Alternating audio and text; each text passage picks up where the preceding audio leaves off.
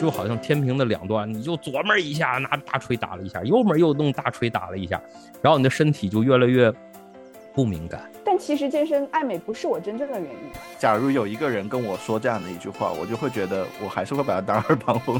我家我妈是完完全是以饲养动物的角度去饲养我们的。大大吃大喝开心完了之后，你身体产生的一些代谢的废物，它处理很难处理得了，它是有点这个感觉，就是感觉就是生病是一次你跟你身体很好链接的机会，因为你平常听这个话听多了之后，你真的是当耳旁风。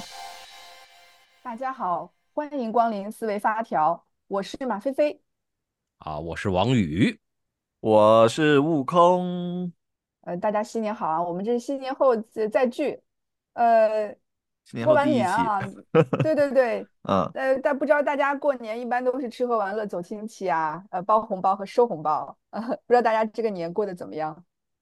对，应该也是收了挺多红包的，然后在过年的时候有机会去大吃大喝。我的话也在国外吃了很多的东西，然后回来的时候呢，又约了这个朋友吃了顿小火锅，喝了个啤酒。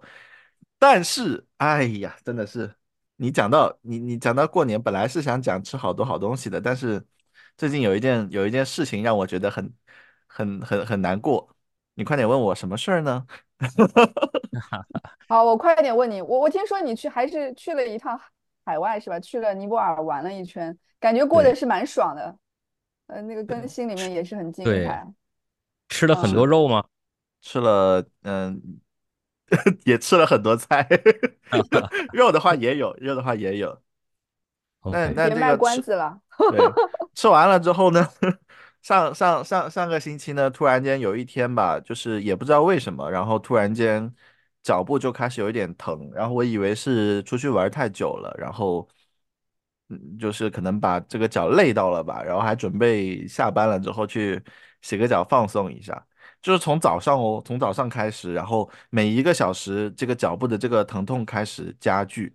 一开始真的是没有觉得有什么，到了临近下班的时候，发现已经开始走路都已经有点疼，走不动了。然后到回家还是想说，哎，那睡一个晚上会不会好一点？结果第二天醒来就。更更加的严重了，不过恰好是在这个周末，大家猜猜可能会是什么问题？又卖第二个关子，你不会痛风了吧？哎，我我确实是确确实后来去医院诊断的话是这个痛风，得到了这个我我感觉不属于我这个三十岁出头年纪该有的这个 伤痛，这三十岁出头就开始痛风了。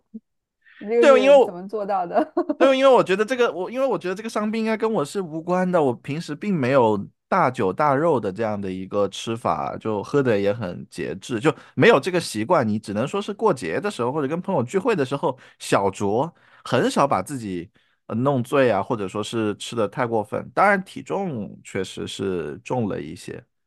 它有个细节就是，你看那个走进走走进那个医院那个科室里面，那个哎哎叫了一声哎呦，那医生都说，医生医医生都问都没有问，就说哎你是不是痛风了？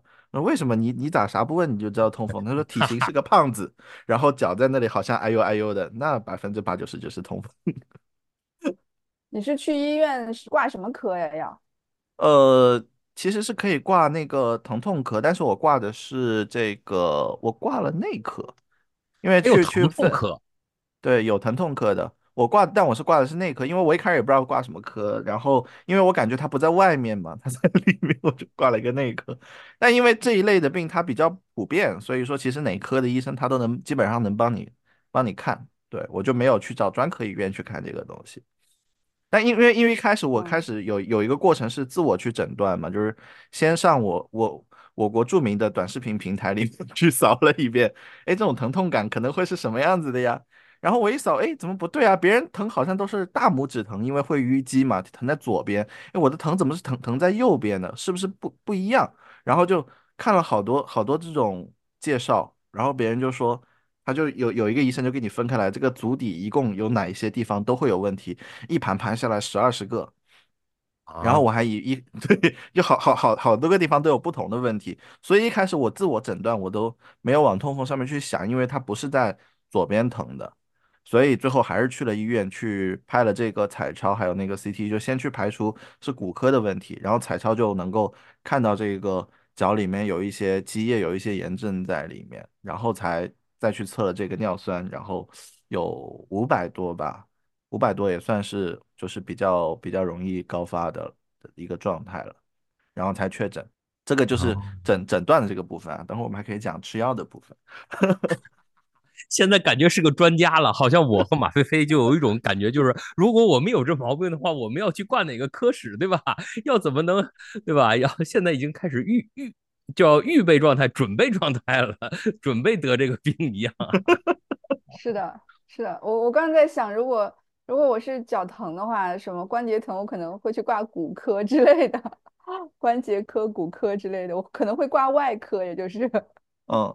对，我觉得可能我们可以将来找一期聊一聊医院的这个科挂挂号要应该挂什么科啊？对，我觉得还是蛮有意思的。医医现在医疗体系它也是很有意思的。但回过来看那个悟空，你你这个你刚才说那个尿酸有四百多，那个正常的值是应该多少是正常的？应该是三，就是女生好像是二百多到三百多是正常的，然后男生可能三百到不要，好像不要出四百。对我刚刚记得好像是这个值。然后，如果你到了四百多的时候，就已经是比较危险的了。五百就肯定是尿酸偏高的，它已经是到了那个上限值之外的。其实我今年、去年体检的时候，尿酸就已经查出来比较高了。然后这次再去验的时候，尿酸会更高，更高了一些。说到这个地方，我有一个问题，刚好问一下两位啊。呃，因为那个我们去体检那个叫生化指标啊，就是那个有数字的那一排。旁边它都会给你一个标准值，然后那个标准值基本上都是个区间数字，一个最低值，一个最高值啊。如果你们看到那个检查数字的话，你们会怎么认为这个自己的数值是正常的？比如说那个区间值是一个一百到四百，那你觉得三百九十九算正常还是不正常？大家怎么看那个自己的数值和那个标准值之间的关系？我我觉得三百九十九的话，我就是正常的。我 那那悟空呢？我是会内心希望它在中间的数值，就不要挨到那个那么极限的状态。对，但但就是报告上，嗯，你说报告上面它其实如果没有超的话，就也不会再采取进一步的这个动作，只能说喜欢中间的数字。是，我发现每个人对这个数字的理解也是不一样的，因为这些节目出来，我妈也会听嘛。我我感觉我像我妈她。她会看，如果我不是刚好除以二，然后除卡在正中间，那我可能就有问题。那因为我我妈年纪也是，确实是年长一些啊。有的时候医生也会跟她讲说，没事，年纪大了，呃，数值有点偏高，呃，她只要不是长期偏高啊。所以，我反过来我得到的一个经验就是，一个是这个数值要落在合理区间内，是吧？还有一个是你要看你这个历历次体检或者历次检查，你的数据是不是稳定。啊，如果你的数据是比较稳定的，稍有一点点浮动，我觉得都问题不大。但是长期都在那个边缘，应该就比较比较要需要拉警报了，是吧？嗯，对，我我是有这种想法，就是说这种指标的话，呃，太长时间偏左或者太长时间偏右，都属于一种僵化。你应该就像体重似的，就是说一段时间瘦一点，一段时间胖一点，我觉得这是正常的。但是一直瘦或一直胖。其实都是有潜在问题的，当然这是我的观点啊。那那就就是咱们聊到了这个呃呃叫呃痛风的这件事情啊，我也很因为现在的话，我我相信的话，悟空已经算是反正比我有经验了啊，比我有经验了。那这个我就想采访采访悟空，就是说，你你觉得？一般的人离痛风究竟有多远，或者什么样的人离得他更近一些，或者什么样的人离得更远一点，对吧？嗯，这是个好问题。我原来以为就是，首先年龄上面，我觉得得是中年人，就是我觉得他离年轻人很远。这这个这个是一开始的理解。第二，但是打脸了，但是打脸了。而且，当你发现年轻人也很容易得的时候，你在网上再一查，就是幸存者偏见嘛。你在网上再一查，就发现很多年轻人都那个。我这我在查这个资料的时候，我发现就是有有一种人得了最痛苦的时候，美食博主他得得痛风，对，因为他要靠吃这个东西 营生嘛。第二个类型的话，就是就是比较多应酬的人，因为你需要喝很多这个啤酒啊、白酒啊，然后大鱼大肉这种吃，能面向这种销售类的这种岗位，我觉得是会容易得的。对，这两类我会认为会比较主流。然后后来发现，就是你你但凡举出一个例子，别人就会说啊，那我也已经这个吃喝几十年了，那我咋没得呢？它也可，它它也是跟个人的体质有关，因为你吃进去是你控制你摄入的这个部分，还有你那个代谢出来这个部分。可能你吃的虽然多，什么嘌呤也高，尿酸也高，但是你代谢的还正常，还算快，然后短时间的波动没有那么大，或者你一开始的这个呃，就平时也吃的比较多，所以阈值也拉升起来了，肾功能还算好，所以你也不一定会发作。但是痛风只有。第一次和无数次，嗯，这一旦你开始了之后，后面就会，如果不好好控制，就会开始反复，然后会容易进入这一种呃慢性的状态。反正对于我来讲，我这一次经历了这个疼痛，这个有点像锥子锥到骨头里面这种疼痛，哎呀，这种感觉给我拉响了一个特别特别特别大的一个警报。从此，这个吃水果、吃蔬吃蔬菜，还有这个不喝酒，对我来讲，这个安全意识警报拉满。这个话题有点沉重，对，听得我有点揪心，知道吧？因为毕竟这么年轻，你就要，嗯，就是等于说你要有觉察的去吃，但我觉得也未必是件坏事，对吗？就是，呃，水果蔬菜饮恒均食，还有酒精的摄入啊，酒精，酒精这个摄入，我逢人就讲，我说世界卫生组织对于酒精的建议摄入量。是零，是零。对，酒精是不能喝的，有热量，然后又很不安全。但有的时候就想，就是说，有些人说你又不喝酒，又不抽烟，什么爱好都没有，那你活着干啥呢？对吧？就是说，我们只要出来，只要一出生，其实就在磨损，对吧？这个身体的任何部件都在磨损。那我们希望，但是希望我们就是说，嗯，有一些质量吧，对吧？当然了，对于这个刚才悟空说的这个年轻人不会得这病，我告诉你，这个这个我孩子的同学到学校第一件事先买冰箱，为什么？是因为他得打胰岛素啊，糖尿病。对，而且我也有朋友的话跟我一块出来吃饭，呃，吃饭之前的第一件事是先吃药，先吃那个那个糖尿病相关的药物。当然了，这是一方面，当然了，还有一部分人的话，吃饭之前也吃药物。什么呢？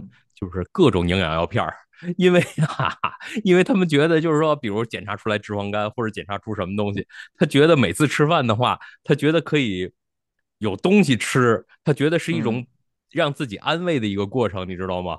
他他可能心里想的话，如果不吃这种，我可能更糟，你知道吗？所以他每次吃饭的话，先拿出一堆药片儿，然后我们都傻了，对吧？那没病的话，先得啊这样一下。我最近发现，其实。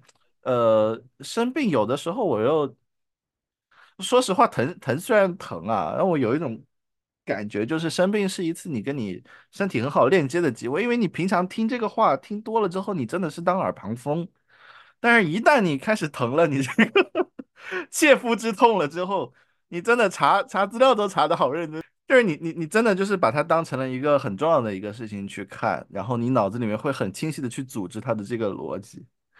生命相关的这个、这个、这个事情，因为很、很、很、很好玩的一个事情。我今天还出去锻炼嘛，因为这个就是想要加强自己的代谢能力，还去锻炼。我的那个教练还跟他聊了一下。我的教练就是他年前的时候经常跟我聊天说：“哎呀，我最近有一个老朋友，然后过来找我，然后晚上不得不出去喝点酒，不喝酒的话也不好推辞。”然后我就跟他讲了这个痛风的这件事情，我就说。像你这个喝法的话，也是蛮危险的，而且你年纪也比我大，没有冒犯他的意思，就是，嗯，那可以少，可以还是要节制一点。但是跟他说的那一瞬间，我有一种恍惚感，这种恍惚感就好像是，假如有一个人跟我说这样的一句话，我就会觉得我还是会把他当耳旁风的。所以除了自己的话，大部分其他人的话，其实都是客体，他对他跟我好像没什么关系，就别人的话，这种对吧，就跟个。物体，或者是除了这种亲人至亲的以外的话，对吧？有这种倾向，就比如别人说他的疼，对吧？每个人说的疼可能都不一样，只有你自己感觉到疼的时候，可能才是真正的疼。这也就是说，突然想到了，其实现在大部分的病的话，其实并不是吃的太差，而是太好了，吃的太好了。对，所以就像我母亲的话，每次的话都给我准备一堆东西，生怕我吃的很差很不好。但是我就跟他说的话，其实现在我们应该吃的少一些。所以对于尤其是对于老人，当我们跟他说的话，就是我现在减肥，我呃不想吃很多碳水，然后他们非常不理解，对他们觉得的话，就是就好像就是他们的这种健康逻辑。呃，不符合他们的健康逻辑，哈哈哈。对，能理解。就是我感觉有一些人的，呃，像我感觉我妈妈的观点也是，呃，我得首先得吃够了，然后不能太空着，呃，空着可能就会没有能量了。我自我感觉我没有这顿饭不吃饱了，没有能量了，是那种感觉。但是确实，我们现在感觉很多病是跟，呃。可能身体你处理不了这么大的热量，或者是太复杂的这个能量，因为我们有很多食物啊，它其实结构是很复杂的。呃，因为我自己运动嘛，我稍微看了一点点相关知识啊。呃，我我在我在这几年撸铁的过程中建立的一个观念，就是，呃，我们对食物的消耗不是一个呃这个加减法热量过程啊，吃一千卡路里消耗呃一千零二卡路里你就会瘦，它不是这样的。它其实还有一个逻辑，就是除了这个卡路里之外呢，它还有一个逻辑是，你吃下去的是一堆化学成分，然后它在你身体过程是一个这个代谢过程，就你就把它想象成实验室里做实验就好了。这个这个过这个化学方程式左边进去什么，右边出来什么，它是这么一个逻辑。那个出来的东西就是我们身体里面要可以被拿来用的能量和无法处理的垃圾和废物，所以。回到这个悟空分享的这个过年的这个喜乐参半的一个经验啊，大大吃大喝开心完了之后，你身体产生了一些代谢的废物，它处你很难处理得了，它是有点这个感觉了，就是垃圾站里面堆多了。所以，我我的我虽然不知道没有看过相关知识啊，但是如果是我的话，我可能会看一下我身体里面什么样的代谢过程产生了呃现在这个尿尿酸是吧？尿酸比较高，然后再回来看。呃，化学方程式左边我们要做什么？呃，是哪一些东西要摄入进来？如何摄入？我觉得也还是摄入多少，对吧？然后除这些，你要不要呃额外的增加一些其他的营养成分，帮助你这个化学方程式代谢呃燃烧过程更充充分，是吧？有可能甚至有些东西是要多吃的啊，不光是说只是吃蔬菜水果，我觉得可以去看一下。对，其实其实从我这角度看的话，其实。我们其实吃大部分东西都多吃了，哈哈哈哈因为一只要一开始吃，你知道吗？你就会发现你自己就喜欢吃某些东西，然后那特别有意思，因为我比较喜欢吃坚果嘛。家人的话就去查了一下，这个吃多坚果好吗？这东西对吧？虽然说零食这个坚果算零食中稍微健康一些的，对吧？但另外一点，然后他算的话，就是一天吃二十克。这这也就是每日坚果那一小袋儿，你知道吗？你如果吃第二袋儿，你你都属于这个量超了，你知道吗？所以当，但你可以想象一下，你就吃一袋的话，你这种感觉就是，你就觉得我吃东西了嘛？对吧？我吃吃这个东西了吗？所以我根本就，所以现在的问题并不是说我们吃什么东西。要多吃或者要调整剂量，是所有的东西你都可以减少，减少大半儿。我觉得现在只要减少大半儿，哎，这是咱的事儿就差差的就少一些。另外一点的话，就因为我，比如不也是练瑜伽嘛，在瑜伽世界的话，有一个观点的话，就是说，其实你需要这么多的能量，就比如你需要吃很多东西，恰恰是你本身，就是说你运行不够高效。就是说，你如果运行高效了，你是不需要这么多的食物的。就比如说，咱们的几点几分要干什么？就比如十二点吃饭，或者是下午几点什么？这个这种时间更像是一个工业革命之后，我们需要大量人员协作才能工作的这样的一个作息时间。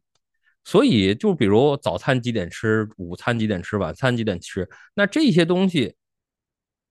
就是说，它更符合一种协作需要，它并不并不一定适合人的需要。呃，我这是第一个观点。那第二个观点是什么呢？也就是说，吃多吃少的话，很多时候我们有一种，就是只要开始就过量的一种一种倾向，你知道吗？就像刚才吃坚果一样，对啊，只要开始吃，因为现在的话，我们可能并不一定买很高级的东西，但是对于吃的话，家长还是非常愿意花钱的，不管是买水果还是买什么东西的，对吧？那只要我们花钱买吃的上，包括因为我在天津的话，吃海鲜非常多。就是说，在天津的话，有一个讲法是什么呢？你借钱买海鲜，不算不会过。也就是说，你借着别人的钱去买海鲜吃，你你算你会过日子。对，所以那这样来讲的话，真是分分钟各各项的东西就是都会超。所以我觉得，就是说，就是你如何能够意识到自己在超量很超？对。这个也是很关键，这是第二点。第三点，我想说的是什么呢？就是我们的胃都太累了，成天在工作，肠道成天在工作，所以我现在非常喜欢那个就是八十六的这种呃方式，就是有十六小时让自己的胃完完全全休息。那我的话基本上是，我完完全全不是八十六啊，我基本上是四二十这样，因为我基本上就吃一顿，你知道吗？所以吃完一顿之后的话，我连喝水的量都会减少，非常有的时候我就晚上你知道我会无聊，你知道吗？有的时候就会无聊，无聊的话你说实在要不吃点儿，或者是不吃，对吧？只是吃东西只是为了打发无聊，你知道吗？其实根本就不需要吃，对，这就是我想说的。哎，哎，我提个问吧，这个点就关于吃饭啊。因为如果说你是一家人的话，到了饭点儿，大家就会坐在饭桌上，这个怎么办呢？我一会儿再讲一下，我我们是我这个过年我是怎么干的。太有意思，这个太有意思了。就是我我母亲和呃熊大大的话特别好玩的话，就是我们三个人是得做，我们三个人有三个作息。呃，熊大大是一天吃三顿饭，我妈一天吃两顿饭，我一天吃一顿饭。也就是说，我们三个人的话，作息完完全全是不一样的，这个也很有意思。但是我们都非常尊重每个人的作息，你知道吗？这这挺有意思。但是如果就像你说，过年大家需要坐一块吃顿饭，呃呃，我我和我母亲也 OK，能够去呃呃去调整我们的这个时间点，因为有的时候会呃有一天或者是半天不做瑜伽，然后但是我们转天再接着做瑜伽。然后我妈就觉得啊，我这个还是比较灵活的，它并不是很僵硬，对，嗯，所以我觉得灵活也是一个很重要的点，对，你不能够好嘛，十二点我就得十二点吃，就得几点的拉，这也不对，对，行，这是我观点。我们吃啊，吃饭是分工作日和周末嘛，工作日的话就吃一顿，吃一顿早餐，然后。嗯，那个午餐和晚餐就随缘。原原来原来可能好像老是要留留留饭这个样，但因为晚上不一定回家这个时间，所以工作日一般就吃一顿早餐。然后周末的话，一般早餐就默认就不吃了，就 睡到中午再起来。然后吃饭的时候会，我妈就会按铃铛嘛，就是那个教练叮叮叮出餐铃，然后按了，然后全家就一起汇聚汇聚到客厅里面。然后你要是一遍不出来，就多按几遍。你们感觉你们家很高级，还有那个叫餐铃。我们那个叫餐铃就是原来敏捷教练那个按的那个铃铛，现在我妈用的特别开心，她有一种能够掌控大家食物食物中的感觉。那个，我悟空啊，像家里面妈妈做饭的话，如果你今天，呃，你会不会有说，我今天确实没什么胃口，不想吃，嗯，但是呢，吃吃饭又是个仪式，还不能随便的请假。有没有这种困难？有，怎么办？确实确确实有这种困难，就是一般有两两种还是三种场景吧。第一种就是，嗯，实在不想不想吃，但是又不敢面对这个请假的仪式，就装睡睡过去。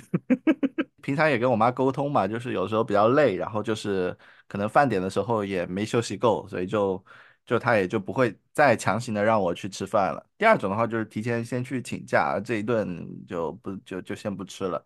但是他多少还是会留一些给你垫肚子，因为他很就是作为作为家长来说会很关心你，就是说你不吃那你时间长了啊，会不会容易这个节食，对不对？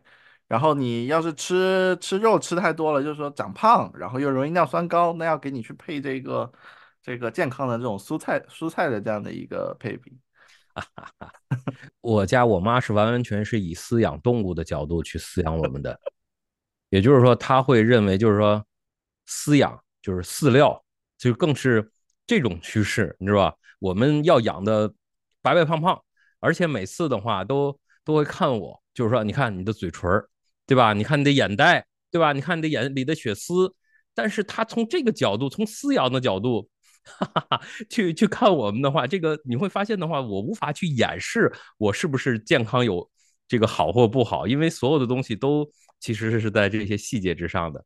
对，然后这个东西的话，他从这个角度才说，你看你就得吃什么什么东西，但那我也不好说啥，对吧？对吧？就没休息够，对吧？你就是，但是他有一些错误的因果的这种。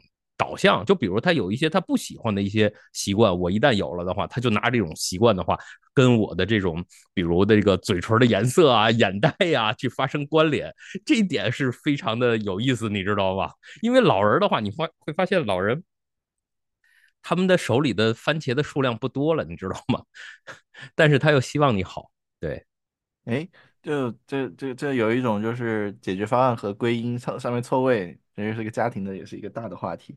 我刚才突然想到一个问题，想问菲菲啊，因为这个菲菲还有这个雨桑啊，都是我感觉对自己的身体，第一个觉知力比较强，第二个都能保持一定量的很有节奏量的一个运动。那你们曾经有没有什么样的时刻，就是呃身体不舒服，然后不舒服了之后，主动的去了解这一方面的一些知识，并通过调整，然后把自己调整到自己一个比较合适的一个状态上面去？因为我我为什么会问这个问题啊？因为以前以前我觉得我对身体太太太粗放了，就好像健身你要吃多少克数啊这些东西，我就觉得这个对我来说太太太遥远了。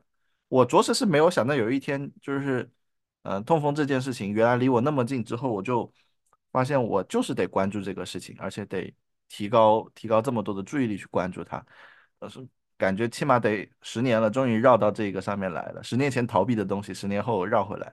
你们是怎有没有遇到过这样的一个场景？然后怎么做的？呃，我觉得我首先我先要，我觉得有一个大的背景要先讲啊，就是我感觉女生女性普遍会更关注自己的身体状态啊，这是个大背景。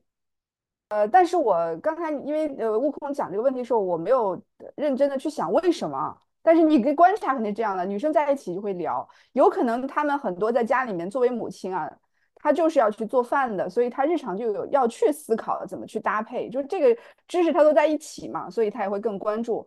再就是女生爱美嘛，这个大家也都知道，就可能，但是我觉得男生也有爱美的呀，但总归从现象上来看，女生会很早就会有这个意识，我要怎么能不能苗条一点啊？动人一点啊，能不能控制一下饮食啊？就这个，特别是节食，甚至是一个潮流，人人都在节食。你看我们的娱乐圈都瘦的跟纸片儿一样。所以呢，嗯，对于这个问题中来，从我个人来讲呢，呃，我一想，我这个我的对于节食的执行，那就早了去了。真是二十多岁开始就，呃，只要青春期一过，开始长胖，那个就开始就开始意识到要节食了。那对于我来讲，就是你人生中走到一个时间节点，你总会遇到身体出问题的状况嘛。那出了问题，就像你现在一样，哎呀，我是不是呃哪里疼啊，指标不正常啊？就好像还是比较想去了解一下为什么发生了这个情况，然后在这个基础上再去深深究原因，最终发现我们作为一个机体来讲，你摄入什么，你产生什么，这个过程它是一套逻辑啊。这套逻辑中，中医也有很完善的。呃，分析还有验证，还有他的自己的方法论。呃，西方科技、西方医学也有，我觉得还是，嗯，我觉得作为对自己的负责吧，我觉得这是一个基本状态。呃，那我前面讲，刚才讲的很抽象啊，就以我自己健身的故事来讲嘛。我比如说我为什么去健身，很多人说啊，你是不是有毅力啊，怎么怎么样啊？我跟别人大多数人分享的原因是我爱美呀，我健身的原因是我爱美，但其实健身爱美不是我真正的原因。真正原因就是有一天，我想爬到那个飘窗上去拉窗帘儿。我爬到飘窗上去拉窗帘下来的时候呢，要从那个飘窗上跳下来嘛，它很高。呃，又不能是用力的蹦啊，毕竟是楼上楼下有邻居，我就是尝试控制住力量下来，然后下意识的发出了哎呦一声。啊，我就说，哎呀，天哪！我当时那一刻意识到，哎，我发出了一个中老年人的声音啊。中老年大家都知道，哎呦，哎呦，是吧？你得发出声音才能做动作。呃，那个下子我是觉得，哦，不行，这个是一个信号，对吧？我我怎么会这个年龄啊，三十多岁我就有这样的声音出来了呢？不行，我说我要我要力量太差了，我想象中的那个力量和我能够体现的是两回事。呃，那么后来就是这个原因吧，我就这是一个触发点，我就开始。走进健身房，开始一些力量啊、饮食啊，都会去特别的注意。就是其实我觉得，嗯可能背后体现的是你对于你自己的形象也好、状态也好，你想要的那个理想要求是个什么样子。那我的理想要求就是，呃，是其实要首先能保证我的日常的正常生活，对吧？上班下班啊，思考运动啊。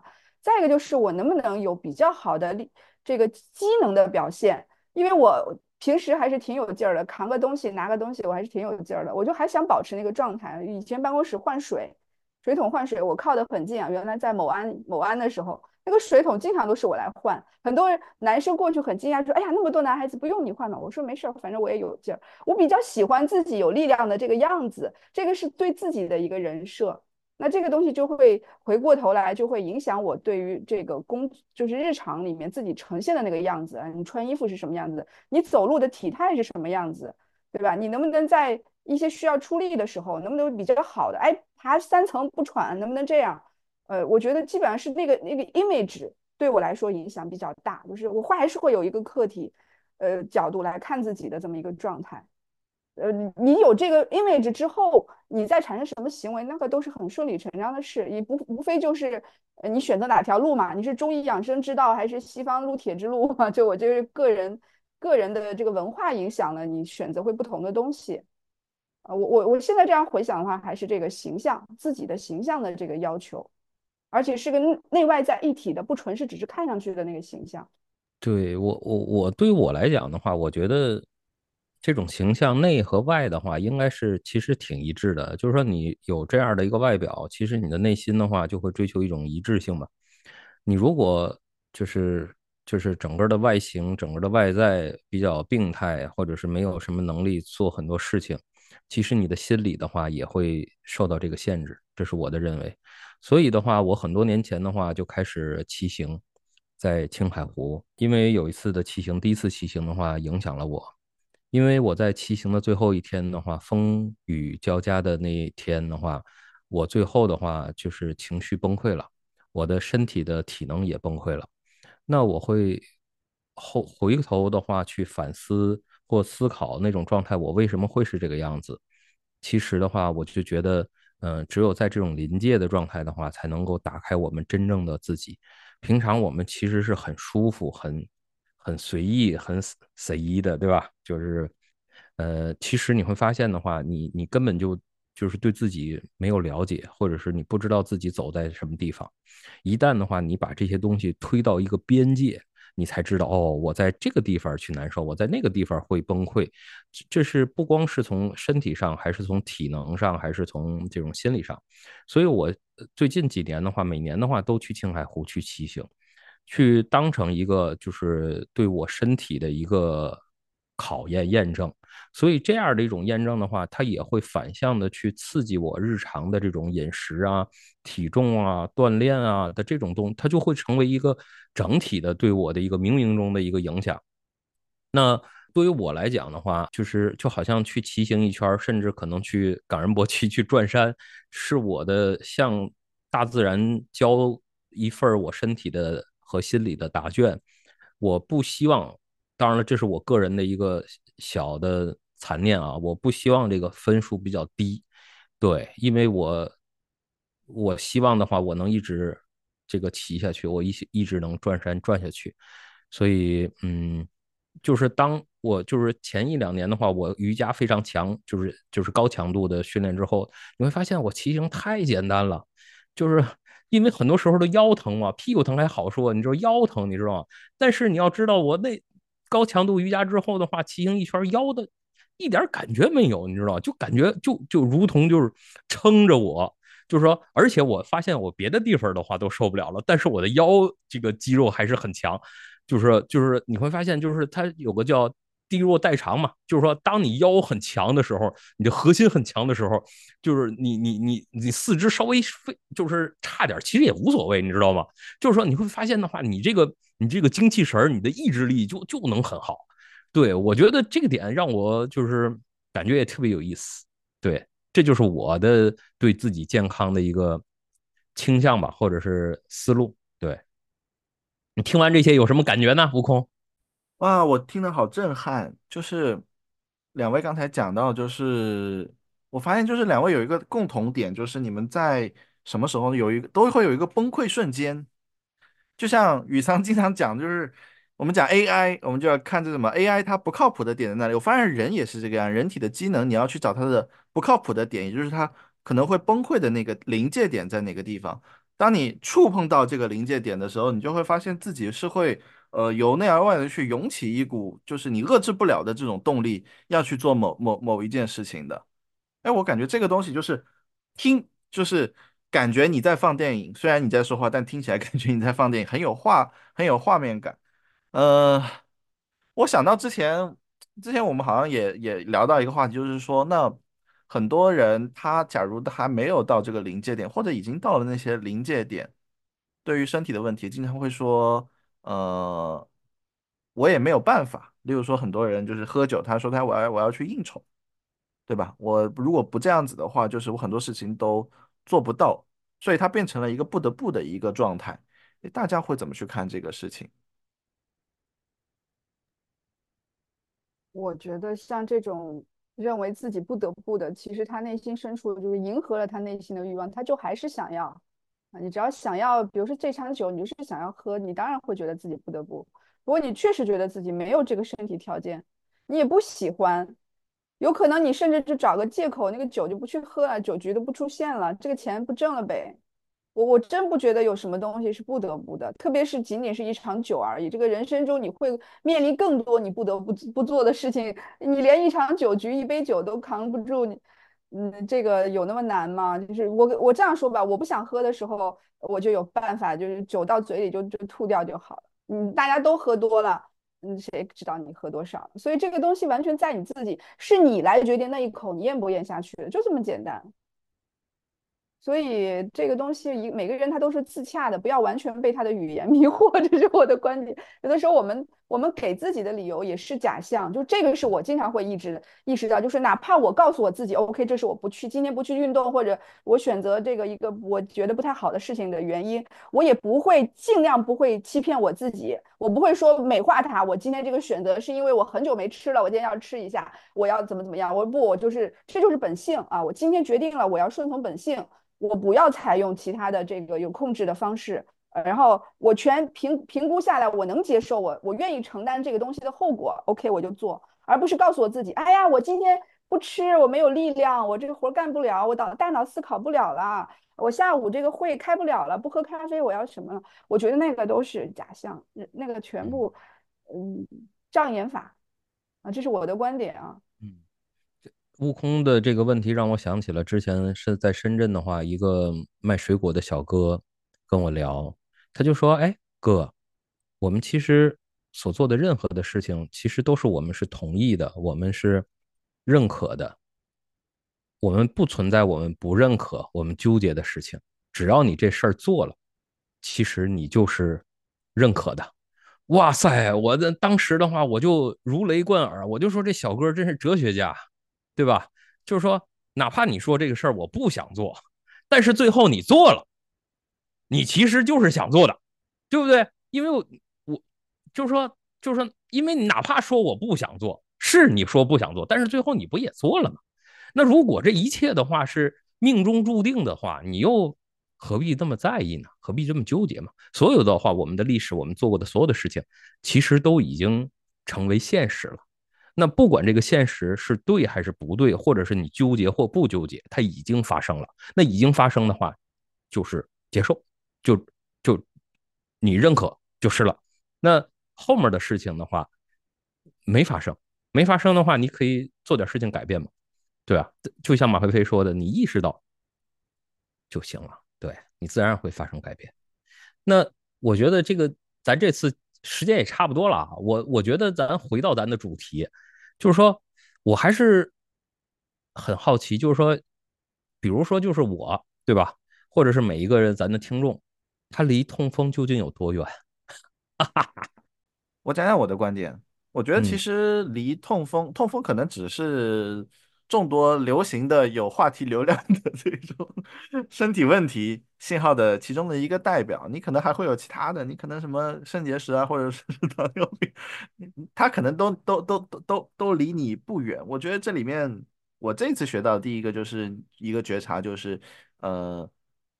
当你的身体去给你发出信号的时候，尤其是有这种所谓的崩溃瞬瞬间的这种时刻，你要好好的去感受它，它，它，它，它是给你带来一次非常好的一个机会。否则的话，痛就是这一类的疾病，在呃各种在在你年年龄的各种时候，实际上可能都离你不远，甚至它可能已经悄然的在你的身体。上面埋伏了非常久的时间了，只不过是因为你意识到了，你看到了这个东西，看到了相关信息的摄入，才识别出来，原来呃早就有了这样的一个状态。这几年我的感受尤其是非常的深刻的，呃，这个是我的我我的观点呢。那同样的，呃，也给一些建议，就给一些小的一些贴士，因为时间也差不多了。呃，从吃药的角度来讲的话。呃，痛风的一些急性的药不要多，不要不要吃太多，一定要去谨遵这个医嘱。对，大家还是要去医院，不能听我们的这个播客然后来吃药啊。就它的它的这个用用药是现在现在那个秋水仙碱，它它的那个用量是非常的呃有限的。然后吃完急性粥就要去控制自己的这样的一个饮食。如果用多的话，因为我身边就有例子，我爹专门跟我讲的，就是平时一痛，慢性一痛，然后受不了就接着又去吃那个药，结果最后就可能就是。呃，尿毒症会需要肾透析，所以这是一个还蛮危险的。那在这里的话，也呃建议大家能够第一个认识到自己的身体，第二个要听医嘱，第三个不要随便乱用药，然后再加一个的话就是日常的饮食关注起来。那不仅是痛风的问题，还有其他可能亚健康的问题都要关注起来。好，也听听菲菲的。我我整体上其实还是呃响应刚才雨伞的那个问题吧。就是我觉得我的观点是，人的这个机器啊，它其实呃，机器都是有损耗的，呃，它并不是永远持续可用的。包含我们在这个日常生活，你的饮食、你的代谢这个过程中是不可避免的产生一些废物和垃圾，你是排不掉的。所以呢，我是不太相信什么排毒的说法，反而我是相信说少用。少用为宜，这就是我在另外一个程程度上，我比较，我也是比较倾向于说节食或者有控制的摄入。呃，你你想想看啊，它怎么可能排得掉呢？你你的机体怎么可能能那么干净的、有效的把所有的垃圾都运运出去呢？这个是不可能的，所以它一定会沉积。所以我觉得有可能我们在追求追求这个健康的过程中，你要追求的是一个动态的。可用极度程度的一个健康状态，诶，控制你的摄入，给你的身体一些时间去休息，让它把一些呃有问题的垃圾清理掉。呃，当然你可能还要结合其他的。所以本质上来讲，我觉得如果你想要有拥有一个呃长长期可用的身体，且不说它健康度有多少，你像它的时间尺度拉得越长越好的话，我觉得要一定还是要慎用你的身体。呃，所以在呃喝酒呀、吃饭的时候呢。呃，我觉得可以坦然的接受你愿意摄入这些东西，因为你总不能人生完全没有幸福和享受嘛。但是当你决定要做或者不做的时候，你也想一想啊，你到底打算用使用它多久呢？呃，你是要还是要与跟它和谐相处的，就是我们要和自己的身体和谐相处。我觉得这一点，嗯，你嗯来讲呢，我觉得是比较符合我自己对身体健康的认知。呃，最重要的是啊，我要讲的是吃喝。绝对不是人生中最有乐趣的事情。希望大家呢，包括听众伙伴们啊，大家朋友们，找到你人生中比这件事情更有意思的事情，然后它可以让你投入，让你觉得这个人生没有白来。我觉得这个才是呃更有，就是更可以转移注意力的一个一个方向方向解决方法吧。嗯，我大概就是这些。最后听听雨伞的。对，就是一定找到好玩的事情。比如我们三个人一起聊聊天，就感觉很好。呃，我突然想说什么呢？就是说，因为我做瑜伽的时间越来越长的话，发现有一个现象的，就是说，就是我现在喝咖啡的话越来越不耐受了，并不是说 OK，我现在喝一杯的话，之前喝一杯，现在我得喝两杯，呃，以后喝三杯这种趋势，而是我越来越少。就是你会发现，就是说我原来可能喝一大杯，现在只能喝一中杯。那我现在的话，有可能喝一点一点儿。那因为就像喝酒也是这样的，就是以前的话，有可能喝了两瓶的话，可能才有些反应。但是现在的话，喝那么一杯就就有反应了。那这个这个过程的话，是一个我觉得是一个逐渐敏感的过程。那我觉得我非常高兴这样的一个过程在我身上发生，因为这样的话，我就能够提前就知道有些东西我的身体反应。那我就能做出一些选择，而并不是说就是像现在很多人的话，就是说，你看我吃了很多东西，我下午就困，那怎么办呢？那我就得喝咖啡，喝一堆咖啡来让我提神儿。那上喝喝完提神之后，晚上的话，你会发现肠胃的话又要运作，又得吃东西。你会发现的话，就好像天平的两端，你就左面一下拿大锤打了一下，右面又弄大锤打了一下，然后你的身体就越来越不敏感。对我也希望的话，就是说。呃，我们每一个听众，包括我们所有的人，对，都能够走在对身体越来越敏感。我相信，对身体越来越敏感的话，其实你就是对自己越来越敏感的过程。好，就这些。非常喜欢这个对身体敏感的这这一段。嗯，是的。记录我们京剧。今天的节目就不就到这里了。然后也希望大家就是在今年新的一年里面，这个身体健康啊。吃啥都能排得掉，但这些东西要注意，注 意摄入，注意摄入，注意注意摄入。对的，对的。好，也欢迎大家在我们的这个播客小宇宙播客、苹果播客上面能够这个关注、收藏、转发，然后有什么对我们播客的好的建议，欢迎给我们评论。好，谢谢大家，今天节目到这里了，拜拜。